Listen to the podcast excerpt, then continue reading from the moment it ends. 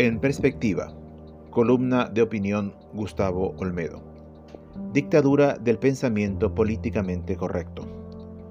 Estamos sumergidos en un cambio de época marcado por un autoritarismo peligroso, bien maquillado con discursos que suenan bonito, cargados de eufemismos y medias verdades, aplaudidos por grandes corporaciones de medios de comunicación a nivel mundial y local, por referentes periodísticos y políticos que gozan cuando son considerados o llamados progresistas. Lo que se observa en muchos países y también se gesta en el nuestro con sus respectivos impulsores de organizaciones políticas y sociales, es un proceso de prohibiciones cada vez más radical contra toda expresión que cuestione el pensamiento único, ese que se quiere instalar. Son medidas con fuerte espíritu dictatorial, justificadas con contenidos políticamente correctos, esos que tienen el apoyo de organismos multinacionales como la ONU y sus agencias, y muy promovidos por entidades multimillonarias de gran poder, como es el caso de las fundaciones Ford, Rockefeller, Gates, entre otras.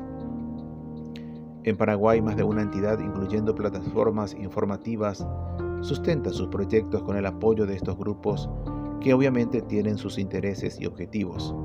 Nadie da miles de dólares de manera gratuita. Toda donación a países en desarrollo tiene una contrapartida en letra chica y poco legible.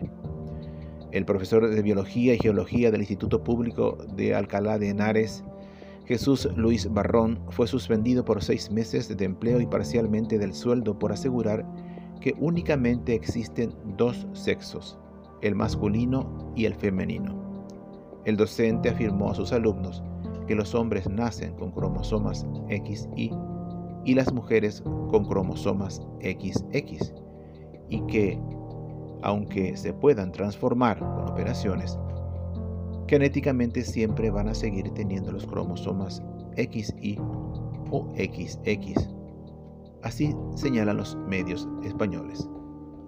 Es decir, fue sancionado por expresar hechos científicamente demostrados basados en la biología en este caso. ¿Pero por qué? Pues porque va en contra de las ideas que se buscan imponer a través de la ideología de género. Reacción poco lógica ante un dato natural y evidente. Recientemente el Parlamento Europeo aprobó el llamado Informe MATIC, que entre otros puntos busca redefinir la objeción de conciencia ante el aborto como una negación de la atención médica.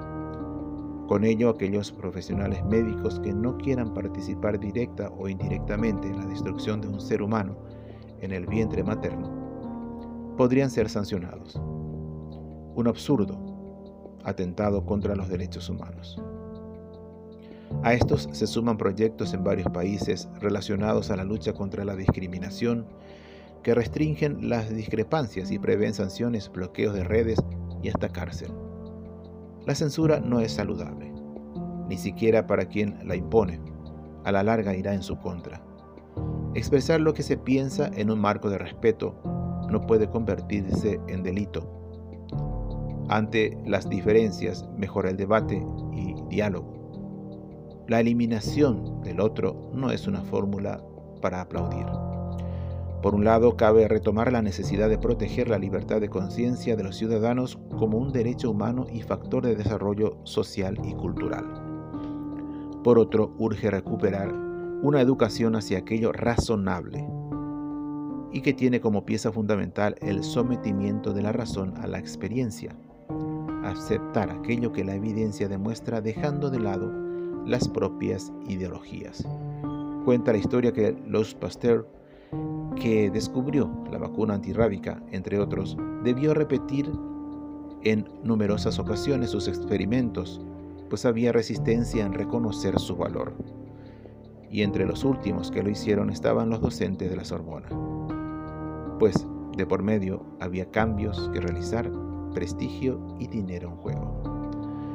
No siempre es fácil reconocer y aceptar aquello que los datos objetivos muestran como tal sobre todo cuando va contra nuestras ideas, pero es el paso necesario para avanzar.